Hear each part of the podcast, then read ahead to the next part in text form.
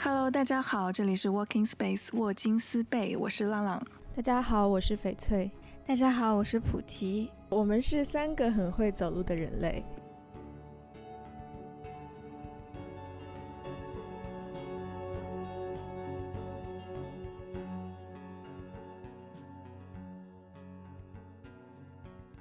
我们这个月更的项目。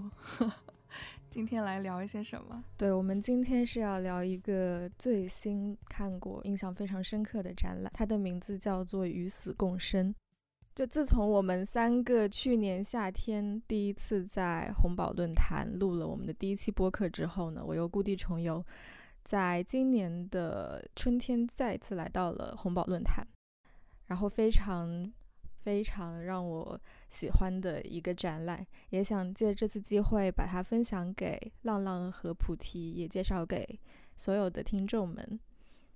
这个展览主要是关于什么的？它这个主题是关于死亡吗？我很好奇。是的，它这个展览呢，它的名字叫做《Living with Death》，呃，其实也就是讲述了每一个人生命。的终结，以及涉及到临终关怀、生命之后就是 after death，以及人生意义的终极问题。比较有意思的一点呢，是他邀请了策展人和舞美设计师是共同完成的，构成了一个舞幕的戏剧。他作为一个展览呢，他把我们邀请到了一个 after death 这样一个情境里面，通过作为呃展览中的演员的角色去。观看整个展览，也仿佛是体验了一回临终的这样一个过程，所以对我来说，其实印象非常深刻。在整个三个小时的观展中，我忘记了我自己是谁，也忘记了为什么会在这里，只是非常亲身的，就是嗯，身临其境的去感受了当我生命最终那一刻的整个过程和思考。所以你的意思是说，嗯，你作为一个观众进入到这个展览当中，是以一个好像演员这样子的身份去体验吗？嗯，对。其实比较有意思的一点呢，是当时我到达红宝论坛的展厅的时候，我是直接检票想要进去的。但是呢，它的这个大门外面，它有一个巨大的屏幕，上面写的是，呃，ten minutes left。然后我就问他，我说这是什么意思？他说每一批观众他都必须要同时入场，因为他们整个 show 整个 play 他要同时开始。然后我就觉得，哎，这个就是非常好玩的一点。然后其次，它的展册，它的展册不是像我们正常的看到是，呃，chapter one chapter two，它是 stage one stage two，就相当于是有五个舞台。然后我们每一个舞台呢，它是有。呃，既定的开始时间和落幕时间。哦，所以整个展览就像是一出戏曲一样，分成五幕，然后每一个演出开始、结束、过场这样子。嗯，没错。啊，那它五幕的内容都是什么呀？我很好奇，因为你给我们分享了那个展览的网址嘛，然后我有上去看到它。整个的那一些装置，就感觉整个展览是一个一整个作品一样。它有很多的那些装饰性的东西在展厅里面。嗯，对对对，嗯，它的五幕其实是以一个非常非常有逻辑的形式构建的。我可以按照顺序简要的介绍一下。第一幕它是一个环形的剧院的形式。呃，它的内容是从宇宙大爆炸开始，想象你是一个粒子，你通过这个几亿年的时光，从一个海洋里的粒子，慢慢的成长为一个可能有生命的 creature 的这样一个过程。然后它在这个部分里，其实就有探讨说什么是时间，什么是生命，就有一些设问句。然后当你看到的时候，其实很是环形的嘛，然后所有人都坐在这个。像影院的椅子上面 观看自己的诞生，像一个第三视角说：“好的，这个小生命他投胎了，他完成了他的这个准备工作。”然后当这一个播放完之后，那个大屏幕它就是一扇门，那个屏幕它是你可以进去，它展开了，然后你就开始走进下一个展厅。相当于是一个很好的序章。然后呢，第二个展厅的内容呢，呃，是我非常喜欢的，也就是我给你们发的白色帐篷的那个厅，它是一个呃集合了大概十几顶白色的帐篷的空间，然后每一个空间都是封闭并且隔离的。那你走进每一个帐篷的时候，你会听到来自不同文化、不同宗教、不同背景的人对死亡的描述和定义。就比如说，还有一些什么印第安的文化中，他怎么看待死亡，或者说印度教里面他们说死亡代表着什么，他都有不同的展现。他除此之外，还有一些是关于从宗教到医学的生死观的区别。我印象很深的有一个帐篷里面，它是。呃，像是抢救室的场景，它布置成了一个病床，然后还有那个太平间里用的裹尸袋。对你就是一进去以后，会发现你直接进入了一个可能重症患者临终待过的空间。那它很多的大量的信息其实是通过声音去呈现的，就在你的头顶上可能悬着一个音箱，然后它就开始播放，说那个医生正在说什么。最后再电击一下或者怎样怎样这样子，并没有太大的信息量，其实，但他就通过选取了几个 highlights，去一下把你勾进了那个场景，对，让我非常喜欢。所以它那个不同的帐篷是，就是你走进去然后去看它里面的内容吗？嗯，对，这个地方也就很有舞台感，它是有一个。像我们最开始展览前面的倒计时，它是用一个蜗牛形状的 loading 的一个 pattern，这样子就一点点的 load 到可能结束，你才可以进去。他不希望你中间闯入这个完整的剧情。哦，对，就我觉得还是很人性化的。哎，我觉得他这个设计很好。哎，它一个帐篷就是一个 stage，一个舞台吗？还是说这几个帐篷算是一个部分的？嗯，它整个帐篷在同一个空间里面，但是每一个内部的空间里又是一个小的叙事。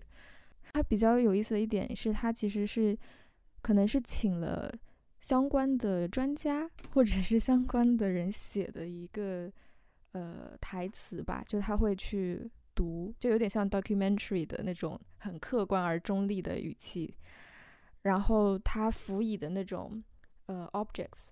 就是一些，比如说石头啊，或者说一些什么香，一些香，你懂那种东西。就他希望能够精精选出最最有代表性或者最有意思的几个物件儿吧。对，这是 Stage Two，也就是说以不同的视角去看待死亡这件事情，怎么去认识死亡。我觉得它很像一个。通识课就是当你进入了一个平行宇宙，然后你以一个第三视角去俯视所有人对死的看法，而且它是没有任何倾向性的，它就是客观的陈述，并没有想要劝导你去相信某一种论点。对，就还是很博物馆的视角，嗯，就那种博物者的视角，我搜集来这一些的信息展示给你看，这样子很中立，是的。我觉得他就是用一个非常理性和客观的视角，但是他的方法论又是非常感性的，就结合的特别好，就让你对于每一个视角你都能够最大化的感受，而他不让你评判，也不让你去选择。当从这个帐篷离开以后，就进入到了一个非常挑高的空间，然后那个空间很有意思，它甚至它应该是有鼓风机会在 那个空间里面吹缓缓的风。它整个展厅布置的就是特别梦幻，用非常多白纱隔断，做出了非常多的像医学躺椅的一个空间。你从图片里其实可以看到，就是每个人可以躺在那个隔断隔出来的椅子上面。哦，我看到你那个图片，让我联想到泰式按摩。不好意思。对，确实有点像，感觉是很舒适的环境。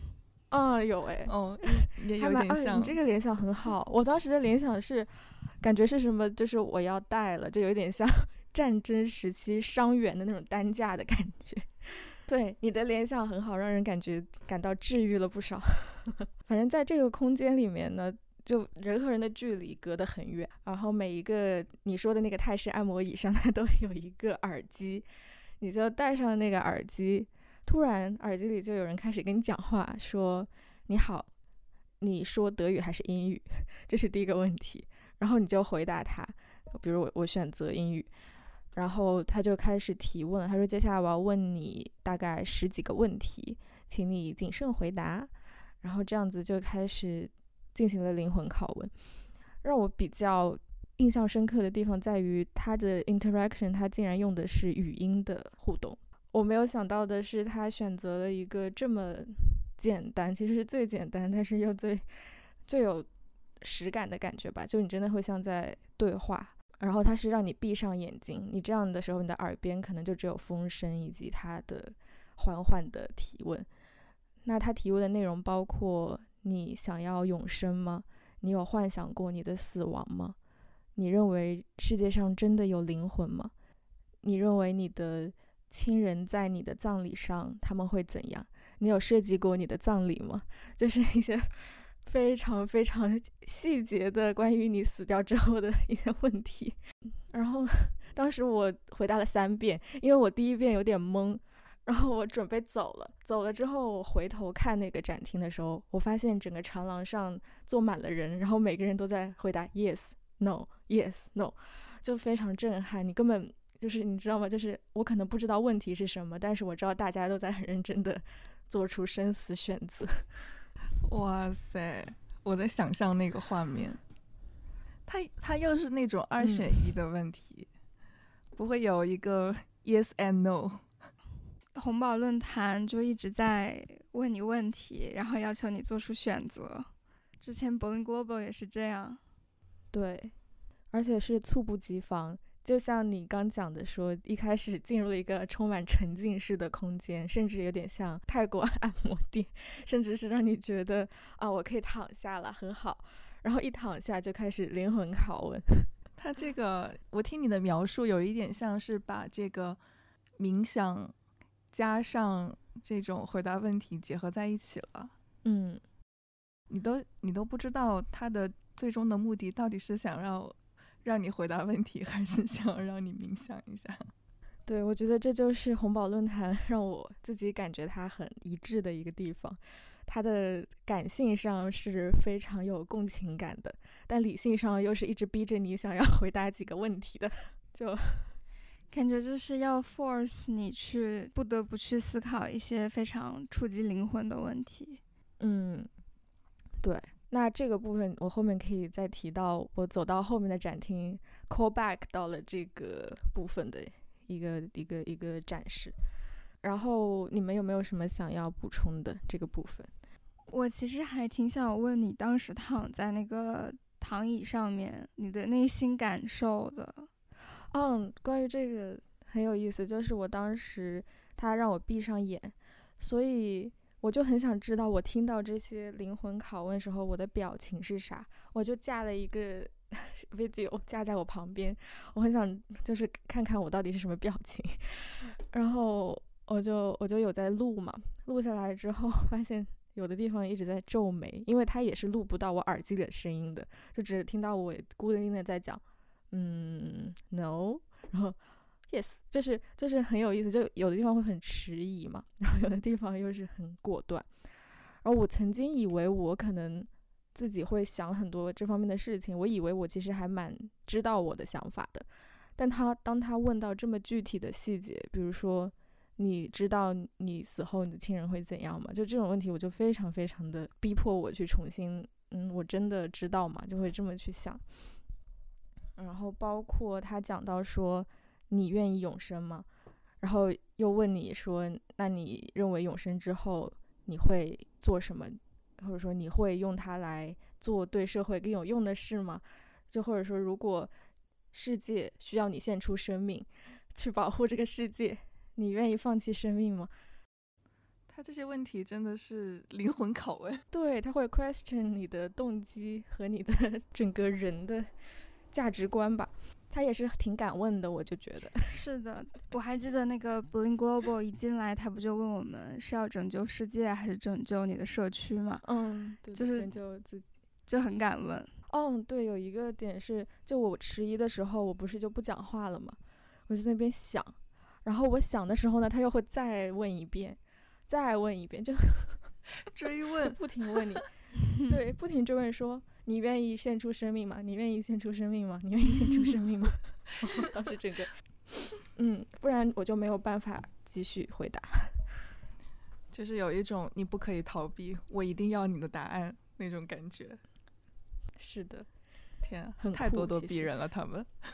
对，然后因此我的情绪就在这个时候被推向了一个大投入的状态。哇哦！所以说，它这个设计确实还是能够让观众去进入到一个更投入、更加具有参与感的位置上来，学到了。对，如果说前两个展厅它还是允许我以一个第三视角去观展，我可以用一个 OK，我就是 walk in，我就是路过，我来看一下的心态。但是在这个时候，他就坐不住了，他说不行，你得进入我们的故事了，然后就一把把你抓进了他想要让我们体验的剧情里面。强行让你参与到他们的叙事中来。对，强策展。那离开这个 stage 之后，是进入了一个怎么样的情境里面呢？嗯，这个展厅它其实就像刚刚讲的，是一个梦幻的、有风的一个情境。到下一个展厅的时候呢，我需要走过那个长廊，然后转弯。转弯是一个暗厅，它在光线上其实也做出了区别。那个暗厅呢，它是我非常非常喜欢的一个部分。整个墙上挂了大概二三十个的屏幕，都是小屏幕，然后每个屏幕里面都放着一个 Zoom meeting 的研讨会的现场的内容。就它那个屏幕里面是回答了刚刚我在躺椅上回答的所有问题，这个就是让我一下子产生了兴趣。就他是请了很多的学者，比如说临终关怀志愿者。什么入殓师，甚至是一些啊僧侣和萨满，然后还有一些比如说呃医生，去一起聊刚刚问到的所有问题。就让我印象最深刻的，其实是我们刚回答说你相信有灵魂吗这个点，这些人他们从他们的亲身经验去回答了我们，他们认为是有灵魂的。然后，并且举了非常多的科学的案例去向我们描述，我当时整个一直在鸡皮疙瘩，甚至开始想要哭泣。然后就天呐，就是哇，我原来还可以这样做展，就是这么去深入的探探讨这些东西。所以是所有的人都会说认为是有灵魂存在的，是吗？对，医生也会认为有灵魂吗？因为据我的接触，就是我家里人有是从事医生职业的嘛，就是很无神论，就是很唯物主义者，然后也很科学信徒，他可能就不太会去想灵魂这件事。就是所有人都会觉得有灵魂的存在这一点，感觉还是比较有趣。也许可能我在想，是不是就算一个他无神论者或是怎么样，我们也有很多的民俗啊习俗，从我们自己身边的人出发。其实你会发现，很多人他好像似乎还是有相信灵魂存在，或者是有一个什么超自然的东西存在的。他只不过平时不太承认，或者说不太去直面这个东西。所以我在想，有没有一种可能，就是博物馆的人他可能他是挖掘的比较深入，然后也让大家去直面了这件事情。嗯，可能同样的现象，你都可以有很多不同的解释嘛。就有一种好像。你认定了一种观点，就很难被其他的观点说服，有这样子一种倾向，我觉得，因为没有人能够证实，也没有人能够证伪。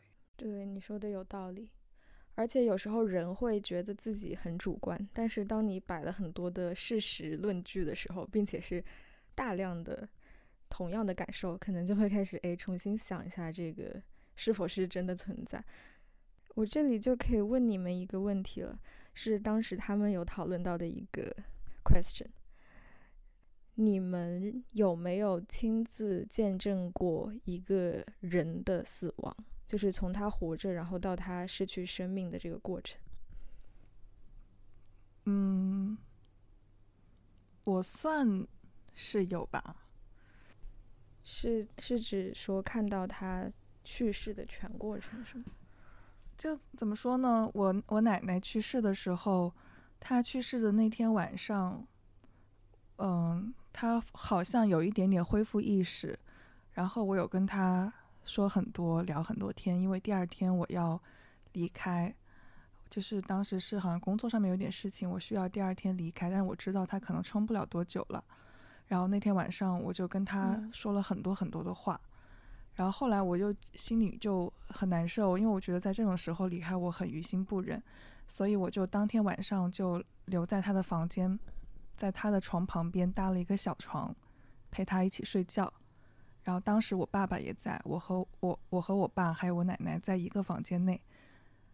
当我睡到半夜，可能两三点还是三四点的时候，我。突然醒了，看到我爸和我姑妈，因为那个时候我奶奶快要不行的时候，家里面的亲戚基本上都在家嘛。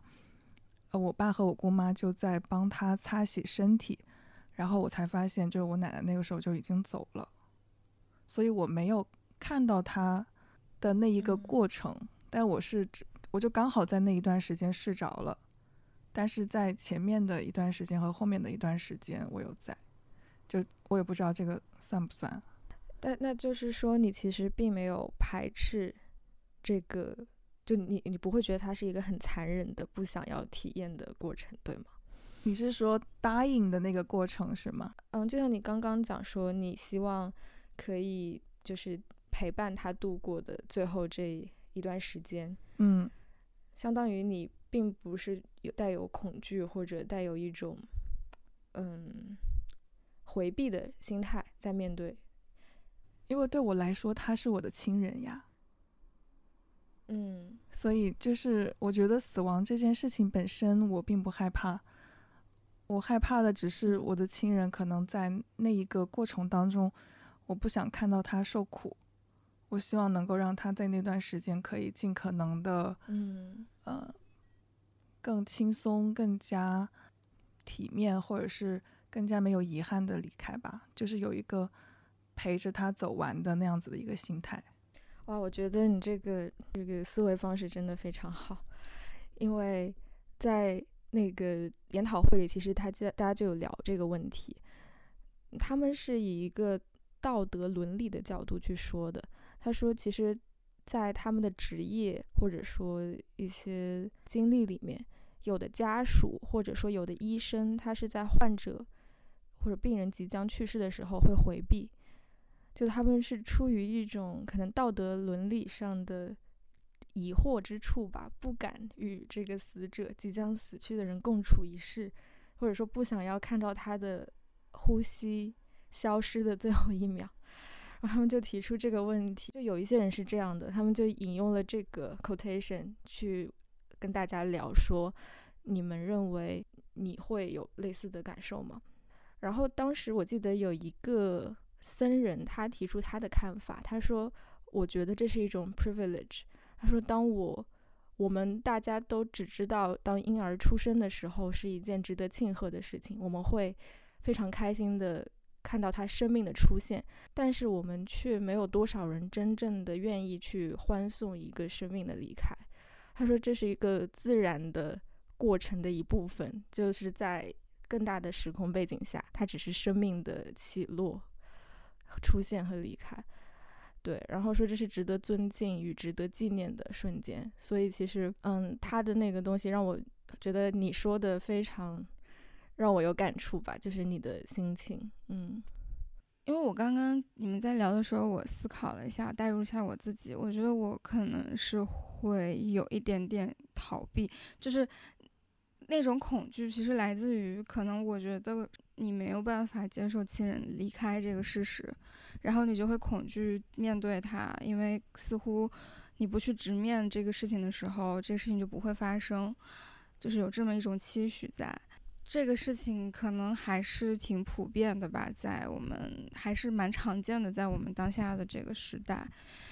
呃，我之前有做过看过一些研究，其实是在说有一些少数民族地区和以前的，特别是比较前现代一些的习俗，他们有的地方会把死亡视为就是非常欢快的度过死亡，可能会邀请很多，特别是我们国家很多少数民族地区，可能他们有人去世的时候，他们会叫上亲朋好友来载歌载舞、喝酒，或者是办理很多仪式，就是他们会觉得。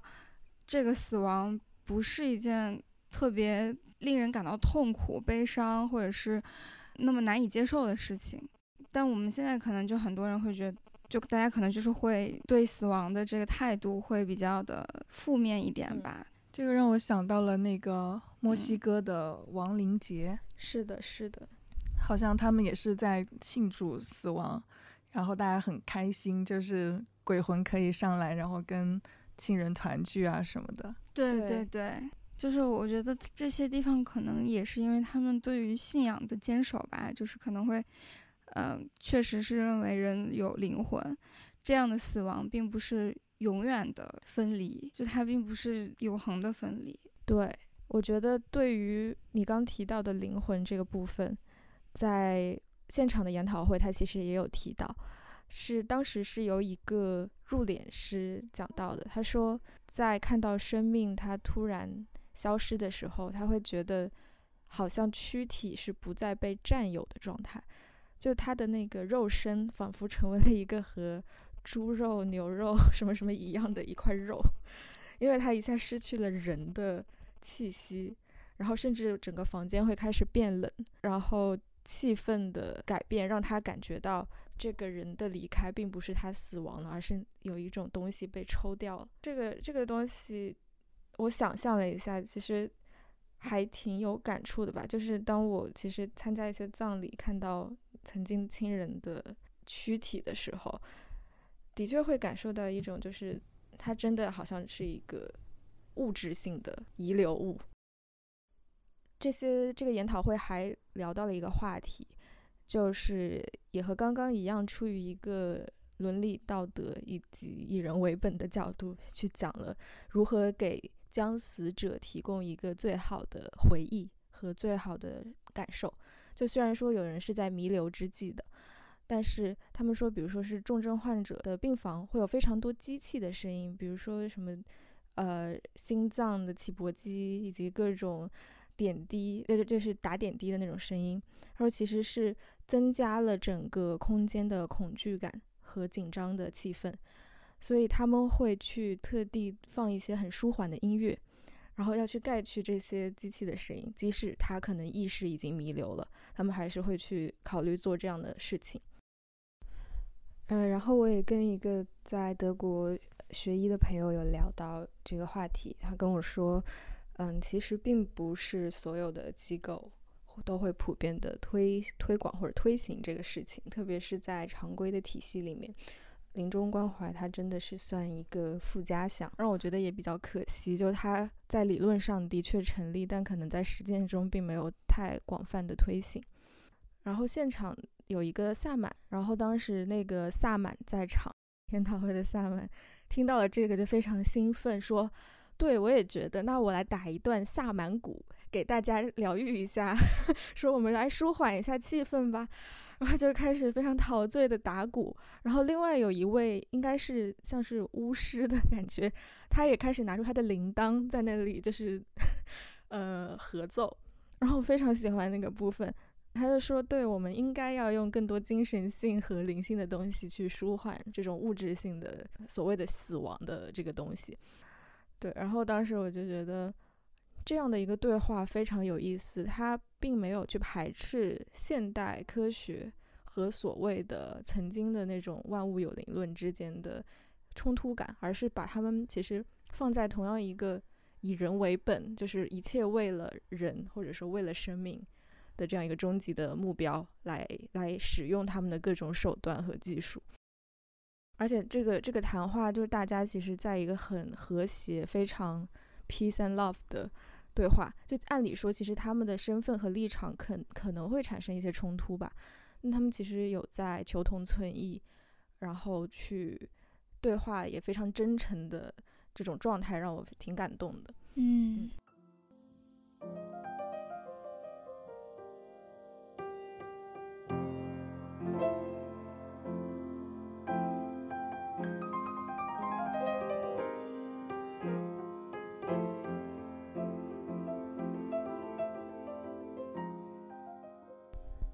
嗯那剩下的时间，我们可以聊一下关于死亡的统计图表，以及这个人类去中心化的一个展厅。在这个展厅里面，它其实是借了很多博物馆里的展品，包括很多濒危生物的标本。他们，我觉得在这个部分的话，是希望大家意识意识到与死共生这件事情，并不只是人类在与死共生，而是。地球上的一切生灵，所有的呃生物造物都在面临着这样同样的一个议题，是让我非常感动的。嗯，在这个去中心化的展厅往后走呢，就是一个母体空间，它是整个舞台的最后一部分，它让你躺在一个非常非常有沉浸式的展厅里面，呃，在紧张而激烈的精神的震撼和思维活动之后。让你感受到了一种冥想与嗯柔和平和的力量，感觉特别的全面。是的，就他考虑的很全，把那个生命和死亡的各个阶段，然后还有死亡的不同对象，都做了一个很好的概括和就容纳进去的感觉。对对对，他是很 inclusive、很 diverse 的，就包括他连太平间的部分，他展现了一个在德国。一个人死去之后需要办理哪些手续？但除此之外，它还有呈现，比如说在印度孟买各种地方他们的那个一些一些详细的临终的内容。就我觉得还是很谦卑的一个姿态吧，去尽量囊括更多的信息。你后面有没有什么比较印象就比较深刻的地方？就最后这两个章节，你可以再展开讲一下吧。那我们剩下的时间，要不我来问你们几个问题吧。在那个图表的内容里，就我刚其实有发到群里，在你没来之前，我跟浪浪有在讨论。我们最开始聊到说躺在躺椅上回答了一些问题，我没有想到，在我走出这个太平间的时候，我发现了所有人的回答，就有一点像一个全知视角，看到大家的整体的去倾向。而让我印象很深的是，他问到说：“你想要永生吗？”大部分人都说我不想，然后特别搞笑。然后还有一个说：“你愿意捐献你的器官吗？”大部分人说我愿意。这这两个是让我印象比较深刻的。浪浪，你觉得你会比较 impressive 的是哪一个？我觉得特别有意思的一个是，他问 “Are you afraid of death？” 就是你害怕死亡吗？大部分人选择是 “No”，不害怕。然后，嗯。他有一个是问，嗯，Are you afraid of dying？是不是？啊，对对对，有这个问题，就濒死。对，然后，然后就很多人都选择是，我觉得这个很好玩，就是大家都不害怕死，但是怕的是那个死的过程。嗯，这么一想，好像很有道理哦。对，就是有点像我们刚刚在聊的那个，说死去的那个过程，其实是最恐惧的。我之前看到那个耶鲁大学的死亡关于死亡的那个公开课，那个教授叫谢利卡根，他就跟人一直在讨论死亡的坏处是什么。他其中说了一个是死亡的坏处之一，就是当你想到死亡的时候，活着的时候想到死亡产生了不愉快，就是这种死亡焦虑。还有一种就是死亡的过程可能会很痛苦。他就是说这两点，我觉得。这个图表显示的是，大部分人他不是很害怕，说明没有这种死亡焦虑，这还挺好的。但是有这种答应的焦虑。对，大家有一个问题，说什么？你相信有 good death 吗？对，就是 good death 那个，可能就是大家就不害怕了。如果是不 good death 的话，可能就会比较害怕。哦，那个濒死体验就是让我体验我真的正在死掉这个过程。就他说的是你，你正在一个颠，哦，他很有意思。他先，他很残酷又很诙谐。他说 "It's your turn"，就是该你死了。然后说你准备好就进去。然后当你当你就是该进去的时候那个灯会突然亮一下，进去之后又暗了，暗了之后他开始一个语音的描述，说，请你想象你正在一个风暴中的大海上，你被闪电击中，空气非常的冰冷，你感到你的血液渐渐的在流进，而你的意识开始涣散，然后。你整个身体在颤抖中，巴拉巴拉，就是如果你的想象力比较强的话，你是会很容易代入嘛？就你的身体可能也会随着 你的意识做出反应，然后他就非常非常呃直接的让你去体验你有意识的死亡这件事情。那我当时其实，在极力控制自己，因为我一开始觉得啊，我已经代入了，我真的好冷，我的腿发软了。后来就说不行，我等会还要看展，赶紧把自己拉回来。我说啊，没事，我现在不想不想不听不听 这样子。但但的确，嗯，那个感觉还是挺震撼，就是他让观众不光是听完那些研讨的知识或者看完展品以后，还是愿意让你去真的。再去 reinforce 这个过程，让我很感谢吧。就是我很感谢策展人给我们做的这样一个体验的机会。像那种冥想催眠，它这个环境是怎么样的呀？就是在音频之外的这个环境，这个很有意思。它的环境是光，这是我很喜欢的。它是应该是有设计师专门做的灯光设计。非常抽象的去还原了一下你在海上风暴里会有的那种视觉化的那种感受吧，就可能是本来很浑浊的光，然后有一些东西射在你的身上，然后过了一会儿突然暗掉了，然后最后当你真正死掉以后，它其实是灯亮了，就它那束光变成一道耀眼的白光，就是跟可能我们之前听到的说濒死的时候 看到远处的光有一点类似，嗯，感觉很有代入感。对他并没有真的用一个真实情境，而是他用这种很高度概括的东西来做。我看到你发的群里面的资料，是不是还有展示一些遗物之类的？对，这部分是在去人类中心化的展厅的平行的一个厅里面，它是一个纪录片，展示的是一些科考人员去一个。沉了的巨轮里面去打捞，然后打捞到了一些遗物，以及他们是把一些无归属的遗物进行了归档和研究的过程，就想要还原出生者之前的某一些信息，这样子。呃，那么这个部分它其实是讲述的是二零一五年地中海海域的一起海难事件，它这个纪录片里面。涉及到遇难者的遗体，以及对他们遗物的归类和发掘。它这个部分其实是很沉重的一个展厅吧。它的展厅内部也陈列了一些，比如说钱包或者一些手信，或者是一些胸针这样的东西。他们试图想把这些遗物对应到死者，就以体现对死者的尊重。这个展览它听下来并不是一个以陈列为主的博物馆，但是感觉在其中增加一些这种真实的物品，还是很能给你带给你一种感受的。就是物品它可能也在讲述它自己的故事，这种感觉。是的，是的。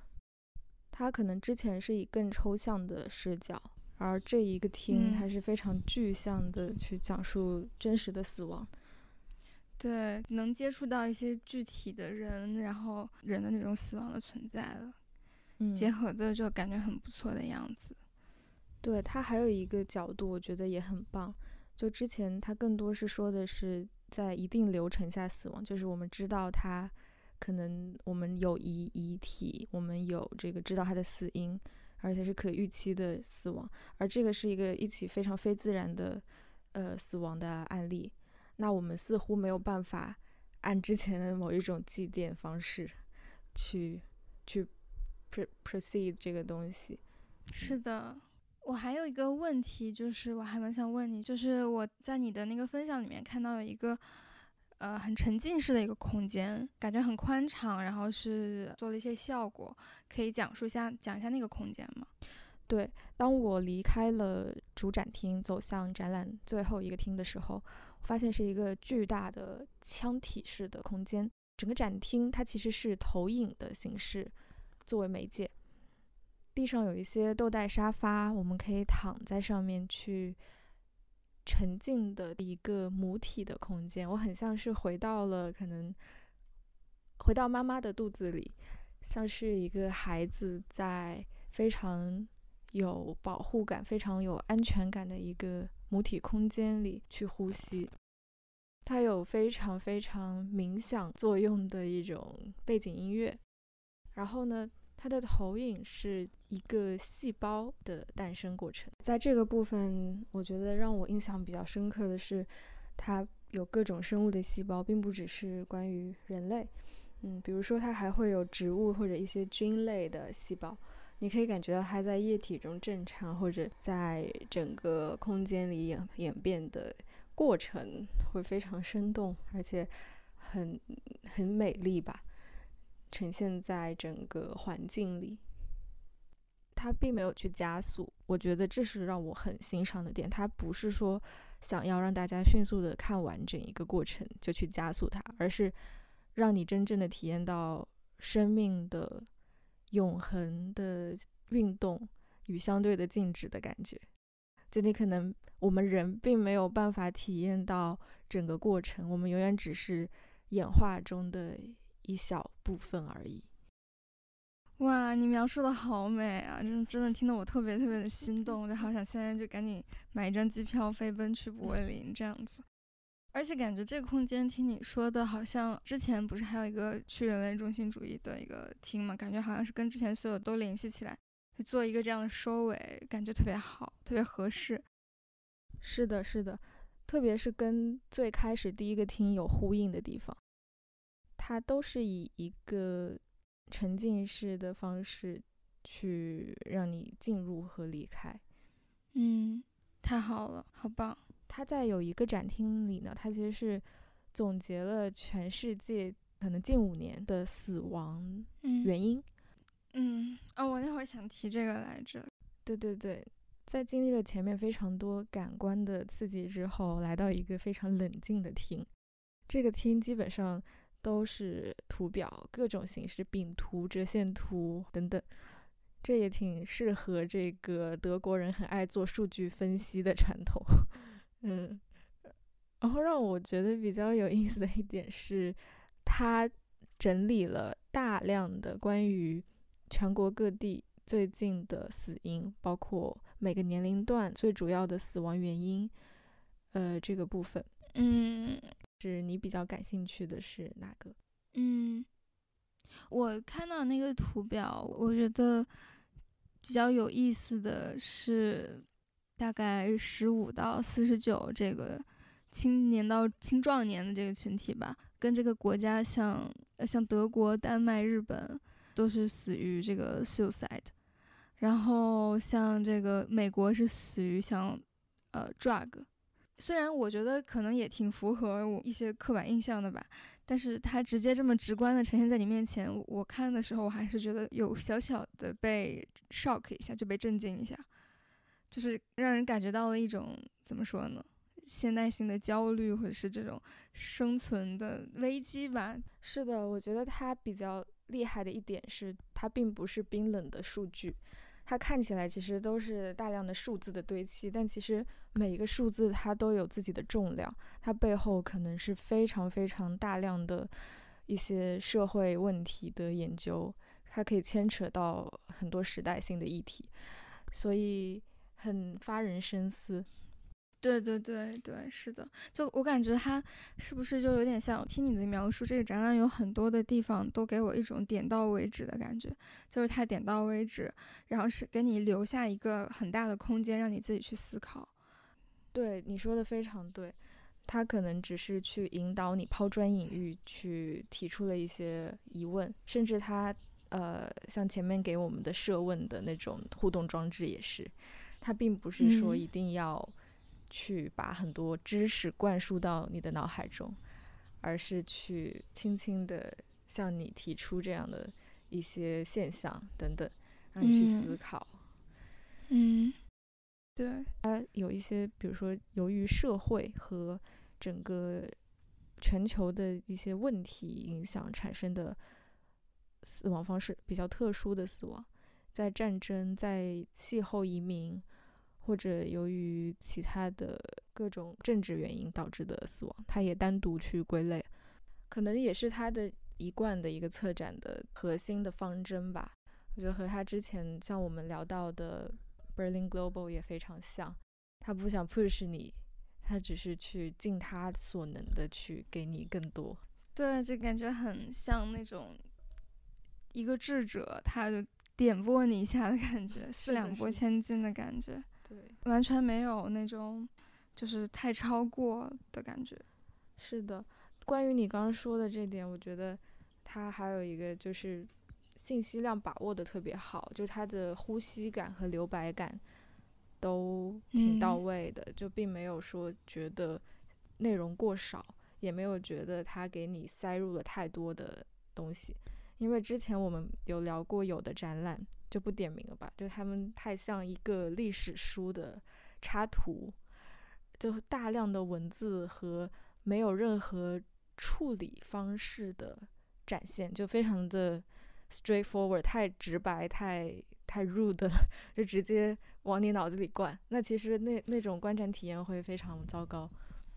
对，而且我感觉接受信息的程度也会有差异吧，就是这种被动的去学习，像你看书或者是上课一样那种学习，跟你在一个环境里面这样沉浸式的自己去体会、自己去思考，肯定是完全不一样的。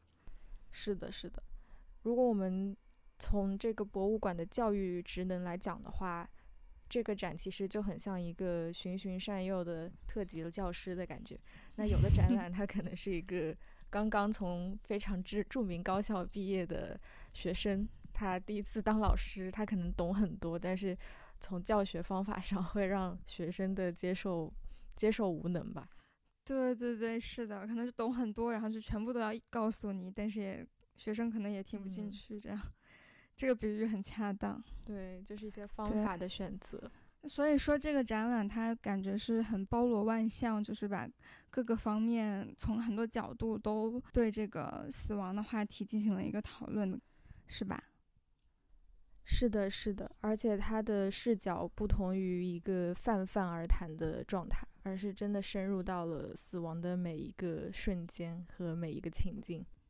嗯，这个主题还真的挺有意思的，好想去体验一下。对这个展览，其实它是展期是到今年的十一月底，所以如果大家有条件的话，其实还有非常长的时间可以去准备一下前去观看。好的，好的，嗯列入这个 to do list。嗯其实我就是之前有了解过一些博物馆，也是关于死亡的话题，就世界各地的这种博物馆。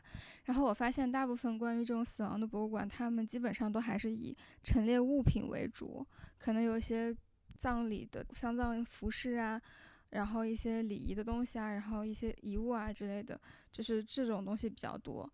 对，我记得你之前专门写过一篇文章，对，就像这种引导你，让观众作为一个死亡的参与者，一步一步的去走进这个死亡的世界，这种我从来没有见过这样子的。他也感觉用一个很温和的方式去给你传达了这样的信息吧。我我感觉，我个人感觉，红宝论坛它的展览的叙事，好像都是会以这种从以观众为中心，让观众自己去感受、去亲历，而不是站在一个嗯很知识权威的博物者的这样子的一个视角，去告诉你哪些东西是怎样的。我觉得可能这种就是一个策展的叙事方式的一个改变吧。而且现在这样子的博物馆叙事，我觉得也是越来越多了，然后也做得越来越好。对我之前上课有一门课，它叫做呃 Museum Communication 的 Audience Engagement，就是讲的这个博物馆的交流和观众的这种沉浸式嘛。然后类似这种 situation 的展览，应该是比较受欢迎的，而且可能也是未来的一个趋势吧。因为博物馆它作为博物馆来说，它跟艺术馆其实有一个很大的不一样，就是它会以观众为中心，就是它的重点是怎么把信息和知识传递给观众，然后做到这种有点像教育和学习的互动的这样一个职能，就跟艺术馆可能不是完全一致。然后我觉得 Berlin Global 呸，什么 Berlin Global 红宝论坛就是。做的很好，它很明显就实现了那种特别有效的信息交流。我觉得它有一点像是去博物馆化，就不像是以前传统的那种以物品为中心的展示型的博物馆，而是以叙以叙事为中心的这样子的一个讲故事的方式。对，它其实很符合新博物馆学的这个内容，就是说我们是以人为本，而不是以物体为。嗯，对。像你们刚提到这部分，其实，在最后的人员名单上也有很好的体现。它是整整可能四大段的 策展团队的一个一个 list。然后当时我有仔细阅读一下，就像前面我们聊到的，它并不是一个以艺术家为主体的团队成员，而是呃请了非常多的相关行业的。嗯，工作者共同完成的这个展览，所以就不会去囿于一些艺术作品的，呃，它的这个完整性，而是一切服务于观众。嗯，所以作为观众，你的体验是不是很不错？对，作为观众，我当时想，我说我就算来柏林只为了看这个展，我觉得我也值得。就说，因为它带给我的体验，其实就是。余波荡漾吧，像是大地震之后，可能还可以有很久的余震的感觉。就走出那个展厅的时候，仿佛我重新活了一遍，就说：“天哪，我在这里又获得了一次生命，一次新的生命的体验。”嗯，就甚至走出去之后，可能对看待世界也以一种 新生儿的眼睛说：“天哪，这里是柏林，这里是我现在所在的地方。”嗯。希望我们以后可以多一点这样的展，真的真的，我愿意为这样的展付很多钱。但是我看它的票价也不贵，对不对？最最最好的是它展好便宜，它超级便宜，就几几欧吧。对啊，这个还没有国内的一些博物馆价格贵。国我感觉我在虽然我在国内看的参观的博物馆并不算多。但是目前下来的体验好像都是以这种物品的展示和一种博物者的传递知识的这样子的一个角色为主，会比较多一些。对，嗯，感觉是那种陈列加 interpretation 的那种感觉，就不是这种把你进入到一个情境里面，挺不一样的感觉。是的。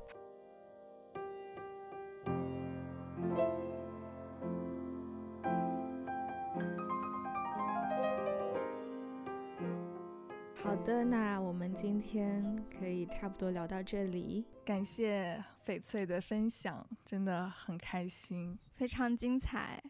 谢谢大家的收听，太精彩了，好想去看展。对，最后再安利一次这个展览。我们才录了三期播客，然后有两期就在给大家安利红宝论坛的展览。这是什么？红宝论坛打钱。我们应该改名叫“红宝论坛野生安利站 ”。行，那我们今天就先到这儿了。嗯，谢谢，谢谢，谢谢，拜拜，拜拜，拜拜。